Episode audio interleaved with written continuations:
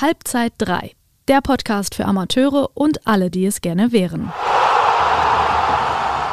Servus und herzlich willkommen zur 21. Folge von Halbzeit 3. Mein heutiger Gast ist gebürtiger Bielefelder und hat also 23 Spieler beim SC Paderborn fast den Sprung zum Fußballprofi geschafft.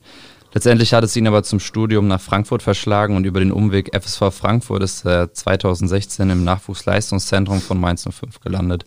Seit November 2020 ist er Co-Trainer der Profis von Mainz 05 und hat in der vergangenen Saison mit seinem Team das Wunder von Mainz geschafft. Heute ist er bei uns. Herzlich willkommen, Patrick Kanjut. Vielen Dank. Hi, Domi. Gute, ja, stressige Tage für dich. Trainingslager in Österreich, du kommst gerade von den DFL Media Days. Äh, wären jetzt eigentlich ein paar Tage frei nötig? Eine gewisse Müdigkeit ist auf jeden Fall zu spüren. Ähm, letztendlich überwiegt die Euphorie. Wir haben jetzt am Samstag noch ein Testspiel gegen Genua. Ich glaube, um nicht aus dem Rhythmus zu kommen, gestalten wir die Tage so, dass wir, wie gesagt, heute den Media Day hatten, morgen trainieren, Sonntag regenerieren und dann zwei Tage frei haben. Aber insgesamt waren das sehr, sehr angenehme neun Tage.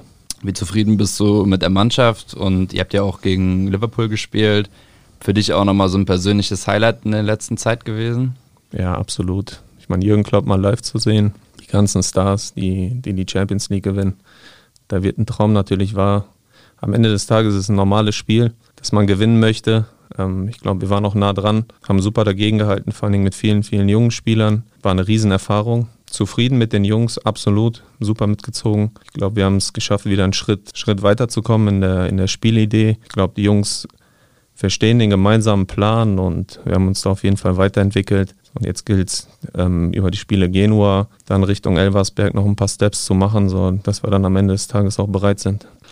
Ja, ich habe es ja eben auch schon angesprochen. Das Wunder von Mainz wurde es betitelt, gerade von Fernseite aus. Auch wenige haben wirklich zu den schlimmsten Zeiten daran gedacht. Ich erinnere mich an das Pokal aus gegen Bochum, dass da wirklich noch der Klassenhalt war. Ganz ehrlich, war der Glaube bei dir immer so da, jetzt im Nachhinein? Oder war da auch echt harte Tiefpunkte, waren harte Tiefpunkte dabei? Ah, ich glaube, die Spiele Köln, Bremen und auch Bochum, das waren schon Tiefpunkte. Auf jeden Fall auch Erfahrungen, die man mitnimmt. Kleine Anekdote, ich habe dem Stefan Hirschberg, glaube ich, am 10. Januar gesagt, wir werden am Ende 13. Leider hat es nur für Platz 12 gereicht. Ich habe schon daran geglaubt. Also die Qualität im Kader ist auf jeden Fall da. Am Ende ging es darum, ähm, dass die Gruppe eine Gruppe sein wollte. Und ich glaube, das hat man auf dem Platz am Ende dann auch gesehen, dass jeder für den anderen da war und äh, dass diese Euphorie, die trägt uns ja im Moment immer noch. Ja, liebe Podcasthörer, ich werde in den nächsten Minuten mit Patrick näher über seine Erfahrungen im Profibereich und seinen Weg dahin sprechen. Um dem Namen unseres Podcasts Halbzeit 3 gerecht zu werden, wollen wir mit dieser Folge beginnend auch unseren Podcast thematisch in drei Halbzeiten teilen. Nun starten wir mit Halbzeit 1. Ja, Patrick, fangen wir einfach mal eigentlich bei der Stunde Null an, in der du zu den Profis vom Mainz 5 gerückt bist. Das war ja damals noch unter dem ehemaligen Cheftrainer Jan-Moritz Lichte, als du zum Trainerstab als Co-Trainer dazu kamst. Wie überraschend kam es für dich? Du warst ja da noch hauptamtlicher U16-Trainer im NLZ von Mainz. Nimm uns mal mit, wie waren da auch die Gespräche? Hast du auch in dem Moment damit gerechnet? Hat sich das abgezeichnet? Absolut gar nicht. Ich war mit äh, Volker Kersing und Jan Sievert noch bei einem Gespräch, da ging es einfach um, um die Zukunft, um Perspektiven, jetzt auch im NLZ und dann ja, war letztendlich die letzte Frage, ob ich mir auch vorstellen könnte, Co-Trainer bei den Profis zu sein und zwar ab sofort. Ähm, Jan Moritz Licht hätte angefragt und äh, damit habe ich auf jeden Fall nicht gerechnet, ja. Saß ich äh, ein bisschen verdutzt da, äh, musste das erstmal sacken lassen, das habe ich ihm dann aber auch direkt mitgeteilt und dann haben wir uns ja doch relativ fix dann in der Woche nochmal zusammengesetzt, einfach ein, lockeres Gespräch geführt, Erwartungshaltung irgendwie abgeklopft, Aufgabenfelder abgeklopft, habe dann nochmal um Bedenkzeit gebeten, weil ich es auch irgendwie, ja, man trainiert nur U16, man hat eine Bindung zu seinen Spielern, man weiß gleichzeitig auch, okay, das muss man dann in dem Moment auch aufgeben. So, und am Ende habe ich mich dafür entschieden, das zu machen. Allein die Erfahrung, die man da mitnehmen kann. Ich glaube, davon träumt jeder. Haben dann einen sauberen Cut gemacht, mit den Jungs auch insgesamt hat es sich auf jeden Fall gelohnt, muss ich definitiv sagen. Aber es war, es war keine leichte Entscheidung. Es ist auch nicht so, dass man dann sagt, okay, ich mache das sofort und springe sofort aufs Pferd drauf. Das auf jeden Fall nicht. Was war denn so im Nachhinein auch der schönste Moment für dich in der letzten Saison? Ich glaube, der Moment, wo, wo klar war, dass wir nicht mehr absteigen können. Auf jeden Fall. Die Mannschaft war zusammen, wir waren in der Quarantäne im Hotel. Augsburg schießt in Elfmeter rein, 2-0 in der 90. so viel Freude habe ich selten erlebt, muss ich sagen. Ähm, ich weiß aber nicht, ob ich es hier, hier sagen darf. Ich bin insgeheim auch Bayern-Fan. Und trotzdem war es super schön, Bayern München an dem Tag, an dem sie Meister werden konnten, bei uns zu Hause zu schlagen. Also da musste man schon mal eine Freudenträne verdrücken. Der geht dann auch auf jeden Fall auch ein Lebenstraum in Erfüllung, oder? Ja, klar, absolut. Das ist, ähm, im, Im Nachhinein, wenn ich an den Moment denke, kann man es da vielleicht gar nicht realisieren. Ich habe auch gedacht, wenn ich in Urlaub fahre, kriege ich es dann irgendwann hin. Aber selbst wenn ich hier heute sitze, denke ich immer noch, das ist wie, wie, so ein, wie so ein Film, der da irgendwie abgelaufen ist. Manchmal ein bisschen surreal, auf jeden Fall, ja. Ja, dein Weg dahin noch zu solchen Momenten, der war ja nicht der klassische Weg von manchen Trainern. Sie waren Ex-Profi, sind dadurch leichter reingekommen, sondern Du warst kurz davor, du warst mal U23-Spieler von Paderborn. Hast dort auch gehofft, als Spieler in den Profibereich zu kommen, oder? Ja, ich hätte es gerne geschafft, auf jeden Fall. Aber ich habe auch gesehen, dass andere Spieler einfach talentierter sind. Das habe ich auch im Jugendbereich schon gemerkt. Ich war mal bei Arminia Bielefeld. Wenn man dann sieht, dass, dass da nochmal ganz andere Kaliber rum, rumlaufen, dann hat mir der Ehrgeiz, den ich hatte, am Ende nicht geholfen, da irgendwo reinzurutschen. Aber damit konnte ich am Ende des Tages auch gut leben, weil ich glaube, ein bisschen zu wenig Talent und ein ein bisschen zu wenig Wille auf dem Feld, dann die entscheidenden Sachen zu machen. Ich habe Innenverteidiger gespielt und war jetzt nicht der Zweikampfstärkste. Gab es in deiner Mannschaft welche, die es dann geschafft haben, wo du dann eigentlich in dem Moment gedacht hast, ah, was hat mir da jetzt gefehlt in, im Vergleich zu den Jungs? Ja, ich glaube, das perfekte Beispiel ist Christian Strodig, damals bei Paderborn. Der war ein Tick jünger als ich, aber als Innenverteidiger halt einfach eine Bestie gewesen. Der hat jeden aufgefressen. Ich weiß nicht, der hat erste Liga gespielt, zweite Liga gespielt, jetzt spielt er in Würzburg in der dritten Liga. Ja, ich glaube, dass der fußballerisch nicht besser war als ich, aber der hat das einfach noch mehr gelebt und das hätte auch mein Weg sein können, aber wie gesagt, das war mir einfach voraus. Du bist dann später nach Frankfurt gezogen zum Studium, hast Sportwissenschaften und Sport auf Lärm studiert. Mit welchem Ziel oder hattest du überhaupt ein konkretes Ziel, bist du nach Frankfurt gezogen? Ich habe eine Ausbildung als Kaufmann gemacht, habe parallel Fußball gespielt, also so der ziemlich solide Weg. Habe dann irgendwann nach meiner Ausbildung gemerkt, habe ich auch schon gearbeitet, also festgearbeitet, dass mir das ein Tick zu langweilig ist. Wenn ich jetzt überlege, dass ich das noch 40, 45 Jahre machen soll, habe dann einfach gedacht, dann breche ich jetzt mal aus aus dem System und, und riskiere mal was. Und dann habe ich gedacht, okay, Sportwissenschaften, das bietet sich an. Den klaren Plan damit, ehrlich zu sein, hatte ich nicht. So, der Weg ist das Ziel. Dann bin ich es einfach angegangen, bin umgezogen. Dann haben sich die Dinge einfach ergeben. Klingt für den einen oder anderen vielleicht ein bisschen naiv, aber wie gesagt, ich habe in der Vergangenheit eine Ausbildung gemacht, ähm, habe gearbeitet. Das ist der solide Weg und dann mal was zu riskieren, finde ich jetzt nicht unbedingt äh, verwerflich, weil ich auch glaube, dass ich dadurch immer eine Absicherung gehabt habe. Ja, und letztendlich Risiko auf jeden Fall belohnt und ähm, du standst mitten im Leben, du weißt, was es heißt, unfassbar viel auch zu arbeiten und auch viel äh, harte Arbeit. Du bist dann ja auch über den FSV Frankfurt, dort hast du ja angefangen, die U10 zu trainieren, während du in Frankfurt studiert hast. Vier Jahre mit einem Jahrgang mitgegangen, bist dann dem Lockruf von Stefan Hirschberg irgendwann äh, gefolgt und hast dann die U14 bei Mainz 05 übernommen. Wann, wann war so der Moment, wo du gemerkt hast, oh als Trainer kann es klappen, dass ich hier hauptberuflich arbeiten kann und das ist auch meine Passion? Tatsächlich erst in der U14 von Mainz 05 muss ich sagen. Ja, also als ich beim FSV Frankfurt damals angefangen habe, hat es einfach einfach Spaß gemacht. Aber ich wusste auch nicht so richtig, was auf mich zukommt. Ich kann mich da noch an meinen ersten Tag erinnern. Da hat der NLZ-Leiter vom FSV Frankfurt damals gesagt, oh, geh mal raus hier mit der, mit der U12 und mach mal eine halbe Stunde Training mit denen. Und ich war eigentlich eingeladen für ein, für ein loses Gespräch. Also musste ich das irgendwie aus der kalten Hose machen. Es hat ganz gut funktioniert. Und so habe ich die ersten zwei, drei Jahre natürlich auch irgendwie gestaltet. Also ich habe jetzt keine großen Scheine gehabt in jungen Jahren.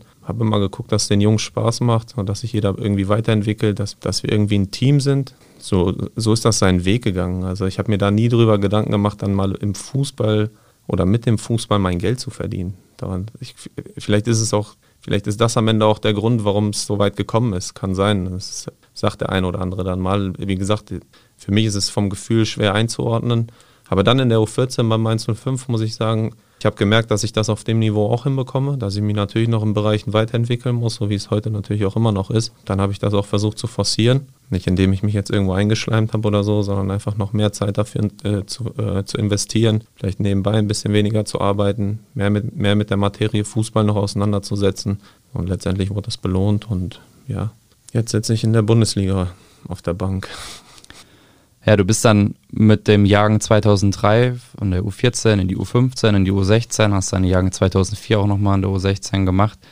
Wie gesagt, im November, dann, als du die 2005er auch noch in der U16 hattest, kam dann der Sprung Nimm uns mal mit in so einen Tagesablauf von dir als Co-Trainer unter der Woche. Wann fängst du an? Wann stehst du auf? Was noch seine täglichen Aufgaben in der Trainingsarbeit und in der Spieltagsvorbereitung? Also wenn wir, wenn wir morgens trainieren, sind wir relativ früh im Büro sieben, halb acht. Ähm, dann geht es nochmal ums Feintuning fürs Training. Das Training ist eigentlich geplant, aber man guckt dann nochmal, okay, fallen Spieler aus. Ähm, müssen wir bei den Teams jetzt nochmal irgendwas verändern? Also sind da in der Planung, Organisation, der Babak und ich ähm, immer tief drin. Ähm, dann findet das Training statt und wenn wir dann noch eine zweite Einheit am Tag haben, ist es me meistens eine athletische Einheit. Da sind wir dann auch bei den Jungs dabei, wobei sie dann von den Athletiktrainern angeleitet werden. Ähm, und in der Zwischenzeit geht es halt, geht's halt darum, entweder Individualanalysen mit den Spielern zu machen, ähm, sich auf den Spieltag vorzubereiten, Spiele vom Gegner zu gucken, um auch zu wissen, äh, was kommt auf uns zu. Ich habe jetzt im Speziellen noch die Aufgabe, mich um die Standards zu kümmern. Das heißt, ich muss auch wissen, was, was macht der Gegner bei Ecke und Freistoß, sowohl äh, defensiv und offensiv. Und ähm, dann, dann nach der Einheit ist es, ist es dann so, dass man einfach nochmal mit den Spielern quatscht. Also da auch einfach immer, immer auf Augenhöhe agiert, immer Späße macht, miteinander redet, sich austauscht. Dann ist der Tag eigentlich rum und dann guckt man auf die Uhr, es ist 18, 19 Uhr, 10, 11 Stunden sind vorüber. So läuft es fast täglich. 10, 11 Stunden, das ist ja schon äh, krass. Ja, wobei es schon ein Privileg ist, wenn man da arbeiten darf, weil die 10,5 Stunden fühlen sich nicht an wie 10,5 Stunden. Auch wenn es mega intensiv ist, hat man so viel Freude daran, dass man am Ende des Tages trotzdem sehr viel Energie hat und äh, nicht viel Energie gezogen wurde. Aber sind Profis schwierig im Umgang? Äh, nein, nein. Es ist, wie gesagt, auf dem Platz es ist vielleicht ein Stück weit anders als, äh, als mit Jugendlichen. Hat man auch eine andere, andere Range einfach. Es sind 18-Jährige und 33-Jährige zusammen. Ähm, bei Jugendlichen hat man da eine homogene Altersgruppe. Die feilschen dann natürlich um, um jeden Ausball, um jedes Abseits, weil die einfach mega ehrgeizig sind. Ne? Musa Niakate sagt immer, aus ist aus, wir sind in der Bundesliga. So, also das ist das, was, was ich am Anfang auch nicht erwartet hatte. Und darauf musste ich mich auch einstellen. Also da muss von den Regeln muss alles klipp und klar sein. Sonst haben die immer wieder Nachfragen. Und diese Unzufriedenheit, die kostet Zeit im Training. Und das kostet am Ende des Tages auch wieder Energie im Training. Und das ist somit das Wichtigste, was man im Profitraining auch braucht. Aber außerhalb sind das super feine Menschen, die einfach eine unfassbare Erfahrung haben in ihren jungen Jahren zum Teil, also von denen man noch super viel lernen kann. Herr Patrick, wir kommen jetzt zu einer neuen Kategorie im Podcast von Halbzeit 3 und zwar dem Elfmeter. Auch für euch, liebe Hörer von Halbzeit 3. Wir haben ein neues Format mitten in unserem Podcast. Genau, jetzt in dem Moment kommt es zu einer Elfmetersituation. Ich habe für den Elfmeter elf schnelle Fragen an meinen Gast vorbereitet. Erwarte wiederum elf schnelle Antworten. Patrick, bist du bereit? Ich bin bereit, ja.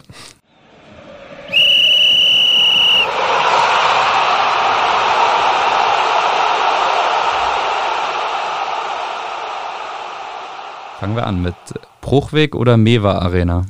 Bruchweg. Wieso? Täglicher Arbeitsplatz. Ähm, verbinde ich aktuell noch mehr mit, muss ich sagen, ja. Aber das kann sich auf jeden Fall drehen. Quinoa-Salat oder Beefburger? Beefburger auf jeden Fall. Eckball oder Freistoß? Eckball. In Mainz oder in Wiesbaden wohnen? In Mainz.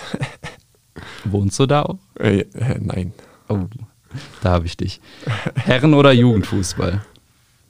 Aktuell Herrenfußball. Ich lebe für den Moment. Nach dem Training lieber auf die Couch oder ins Fitnessstudio? Nach dem Training auf die Couch, vor dem Training ins Fitnessstudio. Taktik oder Techniktraining? Äh, Taktiktraining. Ausgehen oder zu Hause bleiben? Mittlerweile zu Hause bleiben. Man wird ruhiger, Alter.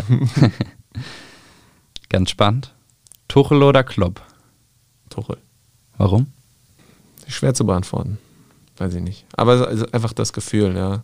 Ich finde, ich finde es beeindruckend, was der einfach bei verschiedenen Vereinen leisten kann. Also er war in Dortmund super gemacht, in Paris wahrscheinlich unter schweren Bedingungen überragend gemacht. Mit Chelsea die Champions League gewonnen. Wenn Paris ins Finale eingezogen wäre, dann wären eigentlich seine beiden Mannschaften im Finale gewesen. Ja, also ich mag den. Riesenrespekt auf jeden Fall für die Karriere, auch in dem Alter schon. Man weiß ja gar nicht, wo es noch hingehen soll. Hat ja schon so viel erreicht. Vorletzte Frage. Abends lieber ein Film oder ein Buch? Ein Film. Lieblingsfilm? Spontan fällt mir Gladiator. Hm, fein. Letzte abschließende Frage. Lieber Co-Trainer oder Cheftrainer? Lieber Cheftrainer. Okay.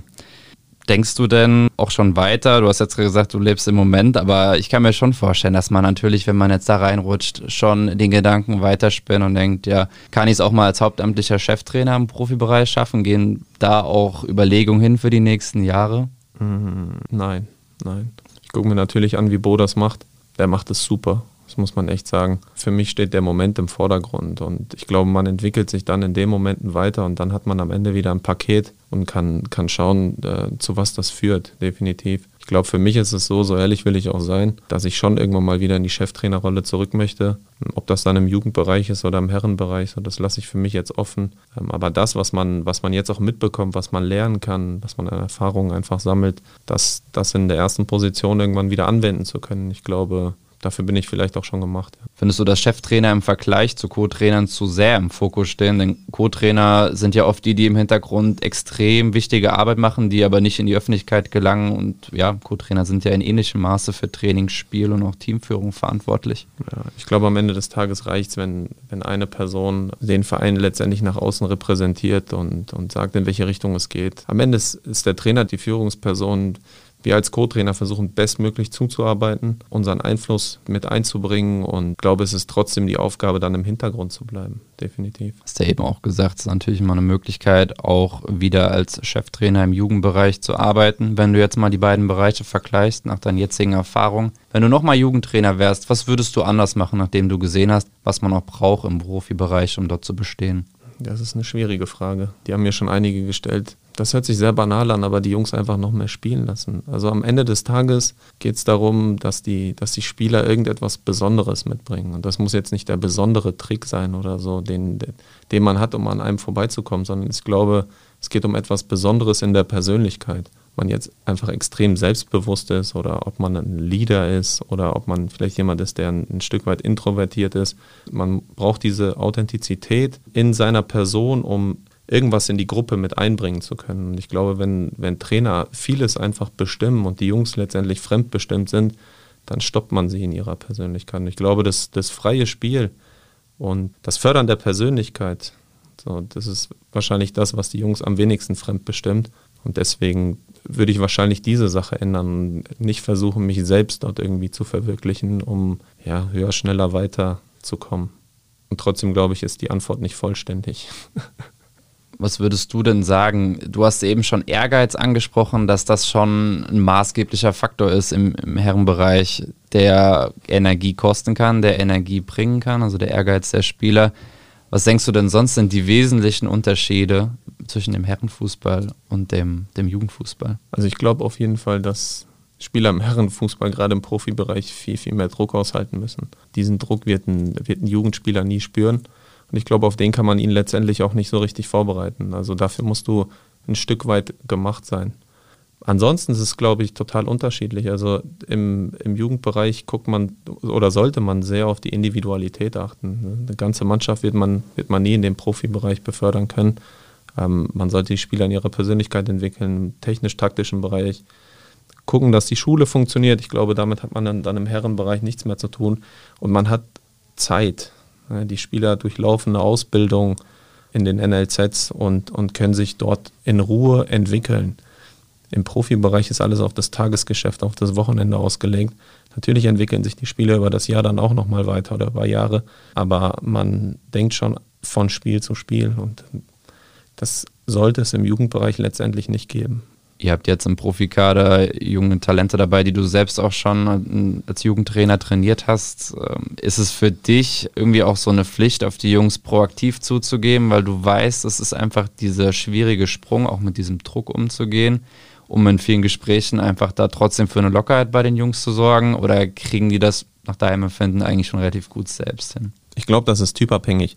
Es gibt äh, Spieler, die, die schauen sich unfassbar viel voneinander einfach ab und adaptieren. Ähm, bei anderen hast du so ein bisschen das Gefühl, okay, die gucken jetzt nach links und rechts, wissen nicht so richtig, mit wem soll ich jetzt mitgehen, in welche Richtung soll es gehen. Da sind wir natürlich immer nah dran. Also geht es gar nicht nur um die jungen Spieler, die man versucht jetzt zu integrieren, sondern um alle. Sie immer dort abzuholen, wo sie gerade stehen, verschiedene Themen auch einfach immer wieder aufzumachen, sodass jeder das Gefühl hat, ähm, alles ist miteinander verzahnt. Ähm, beim Ben Bobzien, den ich drei Jahre trainiert habe, ähm, war es am Anfang dann doch schon so, dass ich das Gefühl hatte, okay, Zudem habe ich irgendwie nochmal eine andere besondere Verbindung. Aber letztendlich fällt ein Gespräch mit ihm nicht anders aus als, als mit anderen Spielern.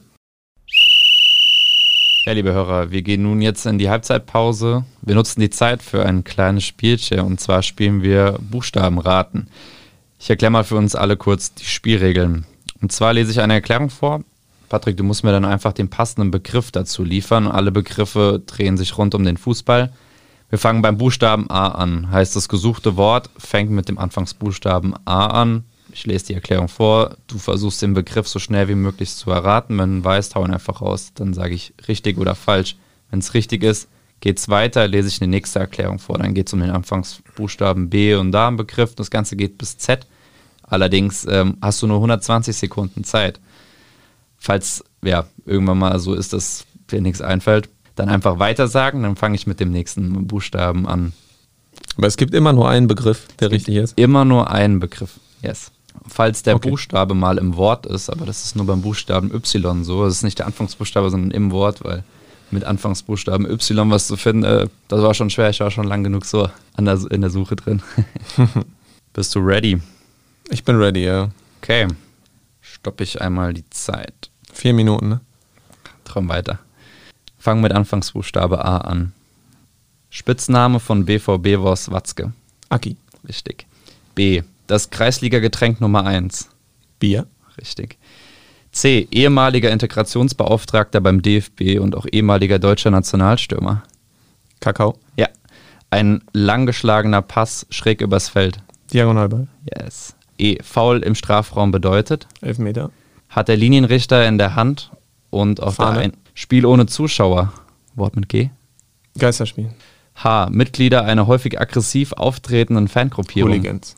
I. Meist die ersten Aufbauspieler im Spiel mit Ball. Innenverteidiger. J. Ein Spieler zumeist ein Angreifer, der durch eine Einwechslung in das Spiel gebracht Joker. wird. Spitzname von Ailton. K. Äh, oh Gott. Ailton. Weiter. L. Es gibt einen Film namens Money, der. Bildungslücke. Ja, absolut. Weiter. Weiter. M. Darüber klagen viele Spieler vor allem während der Vorbereitung. Muskelkater. N. Foulspiel als letzter Mann. Äh, Notbremse. Yes. O. Englisches Wort für Abseits. Offside. Eine Mannschaft schnürt die andere Mannschaft in der Schlussphase der Partie nur noch in der gegnerischen Hälfte ein. Spieler auf ein Tor mit P. Powerplay. Spitzname von Toni Groß in manchen Kreisen mit Q. Weiter, keine Ahnung. Ich habe es nicht mit Spitznamen. Äh, R, besonders spektakuläre Schussvariante. Schussbein wird hinter dem Standbein entlang geführt. Äh, Rabona. Bezeichnung für ein Spiel zweier Tabellennachbarn, für die jeweils ein Sieg besonders wichtig wäre. Mit S. Ähm, weiter. Und die Zeit ist vorbei. Ja. Du hast so langsam vorgelesen. Ja. ja. Klär mich mal auf, bitte. 15 richtige Antworten. Also K. Ailton kennt man ja. Ist Kugelblitz, Kugelblitz ne? ja, Und äh, Spitzname von Toni Groß, also finde ich teilweise despektierlich, aber kam oft auf, gerade während der WM 2018 mit Q. Kommst du noch drauf? Nee. Querpass Toni. Ach, Querpass Toni. Nee, wäre ich nie drauf gekommen. nee, absolut nicht. Und was war das letzte? S? Äh, sechs Punkte. Sechs Punkte Spiel, ja. Yes, yes, yes. Das erste Mal bekommen 15 richtige. Mal gucken, was die, wie die nächsten Gäste abschneiden. Dann gucken wir mal. Du musst aber schneller vorlesen. Ja, ja, ja, ja. Da, so, da sind sie gut, die Profis. Im Ausreden suchen. Zurück aus der Halbzeitpause, rein in die zweite Halbzeit. Patrick, lass uns doch mal sprechen über das Verhältnis zwischen Amateurfußball und Profifußball. Fußball ist ja ein Amateurfußballportal. Du hast ja auch erzählt, du bist noch nie in den Genuss gekommen, vor Fans zu spielen bei euren Spielen. Auch jetzt im Trainingslager war es ja ganz neu, diese Nähe wieder, die zugelassen werden konnte. Fans zu euch selbst. Es gab Fanabende, Fans waren bei Testspielen vor Ort. Wie hast du den engen Kontakt erlebt?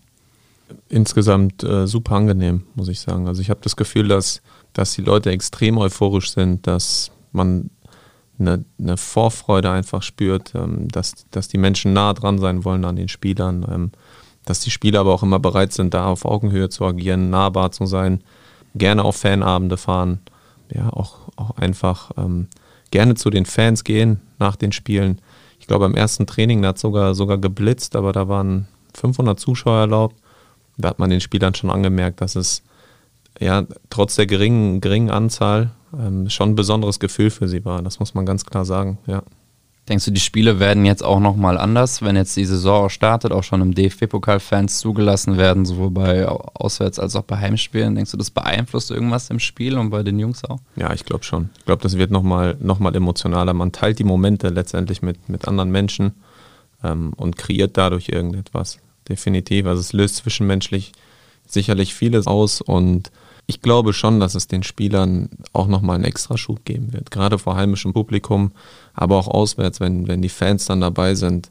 Ich glaube, das pusht einen nochmal richtig nach vorne, wenn, wenn man das Gefühl hat, da, da ist jemand, der steht nochmal hinter dir. Ja, und da werden wir natürlich unser Bestes dafür tun und versuchen so zu performen, dass die Leute richtig Bock darauf bekommen.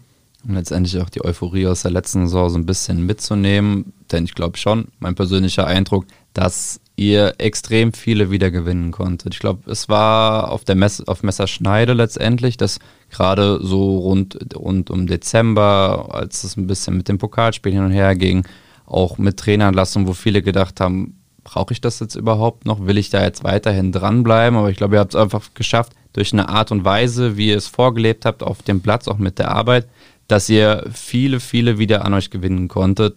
Für dich persönlich, warum, warum denkst du, dass es gerade bei einem Verein wie Mainz 05 wichtig ist oder warum seid ihr angewiesen auf eine gute Bindung auch zu den Fans und zu den Amateuren in der Region?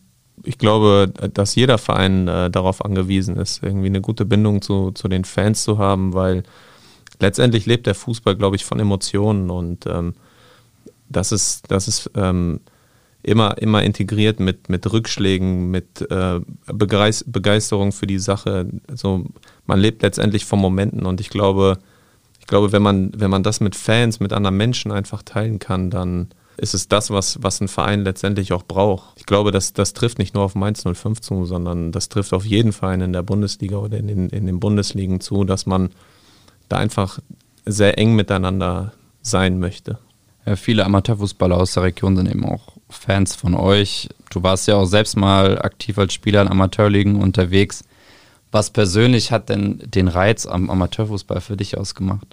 Für mich wäre es natürlich super gewesen, wenn ich es geschafft hätte, nochmal in andere Sphären vorzustoßen, um die Erfahrung natürlich mal zu machen. Ähm, aber ich glaube, der, der Amateurfußball ist, ist geprägt von, von Gemeinschaft, von Ehrenamtlichkeit, von, von der täglichen Begegnung, von der irgendwie von der Freude aufeinander und letztendlich auch von von dem Gedanken, dass es mein Hobby ist und dass ich auch Profifußballer haben natürlich extrem viel Spaß am Fußball, aber ich glaube, da ist nochmal ein bisschen mehr Druck auf der ganzen Sache drauf. Beim, beim Amateurfußball ist es ja letztendlich der Spaß nach, nach der getanen Arbeit am Tag und ich glaube, da verbinden sich die Sachen einfach äh, super und man kann, glaube ich, auch nochmal ganz anders loslassen. Also gerade nach einem Training oder nach einem Spiel, da meine ich gar nicht irgendwie Bier trinken oder so, sondern ich glaube, man beschäftigt sich einfach nicht zu sehr mit der Sache Fußball nach, nach den ganzen Dingen, was, glaube ich, im Profibereich schon noch ein Stück weit, Stück weit anders ist, wo, glaube ich, oft das Motto gilt, nach dem Spiel ist vor dem Spiel. Ähm, glaube ich, schafft man es im Amateurfußball viel, viel mehr noch so diese Momente nach dem Spiel oder nach dem Training einfach zu konservieren. Ist das bei euch auch ein, ein, wichtiger Teil der Kultur, auch in der Kabine, dass ihr sagt, es ist wichtig, dass die Jungs auch nach Training, nach dem Spiel noch länger zusammensitzen? Habt ihr da was fest im Programm oder belastet das den Jungs selbst? Ich glaube, da gehen die Jungs so, wie es der Moment gerade auch braucht. Also zwingen wollen wir sowieso keinen. Regeln gibt es dort auch nicht. Bei uns ist es so, die Jungs verstehen sich super untereinander. Dann ergibt sich das einfach. Und ähm, wir suchen die Gespräche mit den Jungs auch nach den Spielen, nach den Trainingseinheiten. Ja, so ergibt sich dann irgendwie eine Kultur, die dann irgendwann auch normal ist. Dann ist nichts gezwungen und wenn dann einer mal früher nach Hause möchte nach einem Spiel oder schnell mal schnell mal irgendwo hin muss, dann ist das einfach so. Ja. Wer geht immer am schnellsten? Weiß ich nicht. Kriegst du das überhaupt mit oder seid ihr, seid ihr in der Kabine dann auch nach dem Training noch länger oder geht ihr dann schneller ins Trainerbüro? Nee, wir sind schon in der Kabine. Aber die Jungs haben, haben nach den Trainingseinheiten dann auch immer noch Behandlung. Manche gehen in die Athletikhalle. Wenn der eine oder der andere einen Termin hat, dann duscht er und ist halt mal schneller weg. Aber wir achten jetzt 0,0 darauf. Mit denen, die noch da sind, mit denen quatschen wir dann oder, oder machen dann irgendwas. Aber keine besondere Beachtung darauf, wer jetzt als erster kommt oder als, als erster geht oder als letzter geht. Nee. Du hast gerade die Komponente Gemeinschaft im Amateurfußball angesprochen, was glaube ich äh, ja der zentrale Faktor auch ist im Trainingslager, auch um diese Gemeinschaft weiterzubilden. Ich meine, es war jetzt kein großer Kaderumbruch bei euch, ähm, auch drei Neuzugänge, oder korrigiere mich? Ähm, ja. Ja. Ähm, habt ihr im Trainingslager mit bestimmten Maßnahmen darauf einwirken wollen, dass aus eurem Truppe eine noch stärkere Gemeinschaft wird? Mm, nein. Also wir haben jetzt nicht, nicht proaktiv irgendwie noch ein Event veranstaltet, um, um den Jungs das Gefühl zu geben, dass man jetzt noch enger zusammenrückt, sondern das ergibt sich letztendlich von innen heraus. Also die Themen, die ich eben doch angesprochen habe. Jeden Tag nah dran zu sein an den Jungs, ähm, gibt dir am meisten Gemeinschaft, weil das ist authentisch und das bringt letztendlich auch alle zusammen. Also unsere Mannschaft ist so gepolt, dass die, dass die super gerne auch einfach abends zusammensitzen, ähm, sich unterhalten, Quatsch miteinander machen, ohne dass man denen, denen das irgendwie vorgibt. Also das, das ist alles von innen heraus entstanden. Natürlich nicht von heute auf morgen, aber wenn die Jungs auch das Gefühl haben, dass ein lockerer Umgang erwünscht ist, auch vom Trainerteam beziehungsweise vom gesamten Staff, dann, dann öffnen die sich natürlich auch und dann, dann braucht man nichts Zusätzliches, ähm, um, um irgendwie nochmal Momente zu haben, an die man sich dann letztendlich erinnert. Gibt es das, was der Amateurfußball besser als der Profifußball kann? Oder auch andersrum? also das Thema habe ich, hab ich gerade, glaube ich, schon aufgegriffen. Das wäre für mich so das Zentrale. Ich glaube, dass man dass es im Amateurfußball, je nachdem auf welchem Niveau man halt spielt, ich glaube, der Amateurfußball holt einen, holt einen letztendlich auf dem Niveau ab, auf dem man, auf dem man unterwegs sein äh, möchte. Und ich glaube, das ist auch eine Riesenstärke weil es einfach unfassbar breit gefächert ist, aber einfach, einfach auch loszulassen. Also den, den Sport mit dem Spaß und der Gemeinschaft einfach noch besser zu vereinen, weil man, weil man weiß, es ist ja nicht so viel Druck, Druck auf der ganzen Sache drauf und man muss jetzt auch nicht unbedingt von Spiel zu Spiel denken.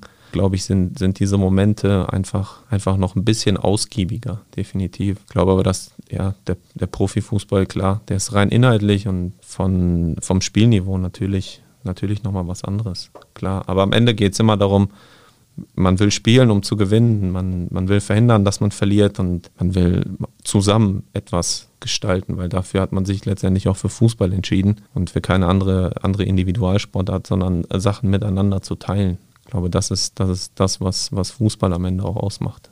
Du hast eben angesprochen, auch für euch wichtig gewesen im Trainingslager einfach diese Nähe zu genießen, auch nahbar zu sein, auf Augenhöhe aufzutreten, weil ja schon auch in der öffentlichen Wahrnehmung der Eindruck entstanden ist und auch gerade dadurch, dass Profis weiterspielen konnten, Amateure gerade im Lockdown zu Hause saßen, auch Amateure sich nicht so verstanden gefühlt haben, dass sich oder weniger auch über sie unterhalten wurde, jetzt nicht über, über Amateure an sich, aber über den Breitensport an sich in der Politik wo auch oft der Vorwurf kam von einer Zweiklassengesellschaft. Findest du, dass die Bindung zwischen Fans und, und Profis die Corona-Zeit auch einen Abbruch erlangt hat, den man nicht so schnell oder einen Schaden erlangt hat, den man nicht so schnell reparieren kann? Oder denkst du, wenn jetzt normalerweise wieder 10, 15.000 Stadion können, das wird voll und auch wenn wieder mehr ins Stadion können sollten, dann, dann läuft das so wie vorher? Ja, ich glaube, dass ähm, das Spielen, also dass wir weiterspielen durften, dass uns das letztendlich ja gut getan hat. Ähm, wir, wir konnten eine super Rückrunde spielen. Ähm, ich glaube, dadurch ist auch eine Euphorie, eine Vorfreude entstanden. Ähm, ich glaube schon, dass die Leute auch heiß sind, ins, ins Stadion zu kommen, das Stadion voll zu machen. Und ähm, wenn, wenn ich sehe, wie, wie bei unserer Nicht-Abstiegsfeier im, im Hotel, wie viel, wie viel Fans letztendlich auch da waren, wie viel Fans die Mannschaft auch sehen wollten und ähm, wie emotional das war, glaube ich, glaube ich, hat es der Sache auf jeden Fall gar keinen Abbruch getan. Für uns ist es ja vielleicht sogar noch besser gelaufen, als man, als man, als man hätte es erwarten können. Dementsprechend glaube ich, sobald alle wieder ins Stadion können, wird die Hütte auch voll sein. Wie groß ist deine Vorfreude dann letztendlich auf das erste Spiel gegen Leipzig? Wie viele Zuschauer sind da wieder zugelassen? Hast du schon was gehört? Hm, weiß ich leider nicht. Aber ich glaube, da bin ich auch nicht, nicht bestens informiert. Also könnte ich besser informiert sein, definitiv. Ähm, Vorfreude ist riesig. Ähm, ich denke noch ans letzte Spiel gegen Wolfsburg. Ähm, ja, einfach wieder dieser Nervenkitzel. Ähm, Bundesligaspiele. Es ist immer eng, wenn ich gucke, wie, wie unsere Spiele verlaufen sind. Ich glaube, wir haben jedes Spiel mit einem Torunterschied nur gewonnen. Also es war immer bis, bis zur letzten Minute super spannend, außer gegen Bayern ja, das wieder zu spüren, ähm, die Jungs wieder auf dem Platz zu sehen, zu sehen, wie sie, wie sie füreinander arbeiten, ähm, dann mit den Fans zusammen das alles, alles teilen zu können, ich glaube, da kriegt man jetzt schon Gänsehaut. Das war der Schlusspfiff für unsere Partie, aber zu einer guten Amateurpartie gehört natürlich eine mindestens genauso gute dritte Halbzeit, Patrick. Daher sind wir in unserer dritten Halbzeit angelangt.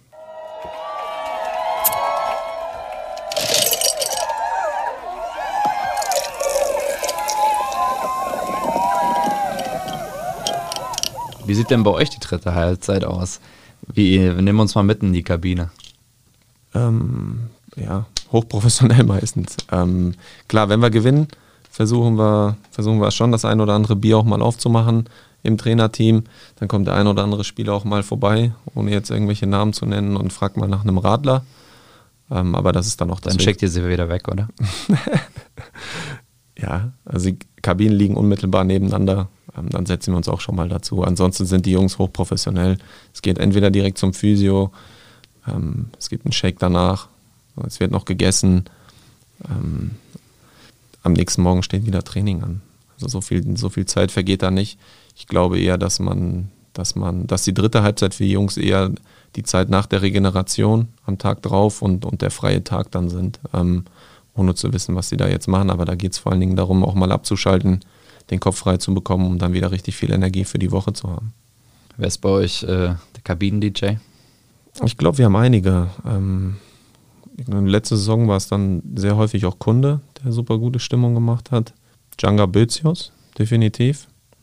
Was legt er so auf? Ähm, holländisch. Oh. Holländischen RB, glaube ich, ist das. Ähm, ziemlich gut, muss ich sagen. Ähm, Haki, Danny Latzer. Danny Latzer hat vor dem Spiel in der Kabine immer eine Playlist gehabt, ja. Ähm, nach dem Spiel, ja, Leo habe ich, glaube ich, auch schon mal am Handy gesehen der dann äh, Spotify und seine Playlist aufgemacht hat. Aber so ganz klar kann ich das nicht definieren. Nee. Wer ist bei euch so der größte Spaßvogel, wenn ihr gewinnt? Mm. Ja, ich glaube schon Djanga Bizius. Djanga? Ja. Was macht er dann? Tanzt er? Tanzt. Ähm, ist generell einfach ein lebensfroher Mensch, der immer gute Laune verbreitet, ähm, der einfach, der einfach Spaß am Moment hat. Und das, das steckt natürlich auch an. Ja. Wir haben, wir haben viele, die einfach viel Freude in sich tragen definitiv.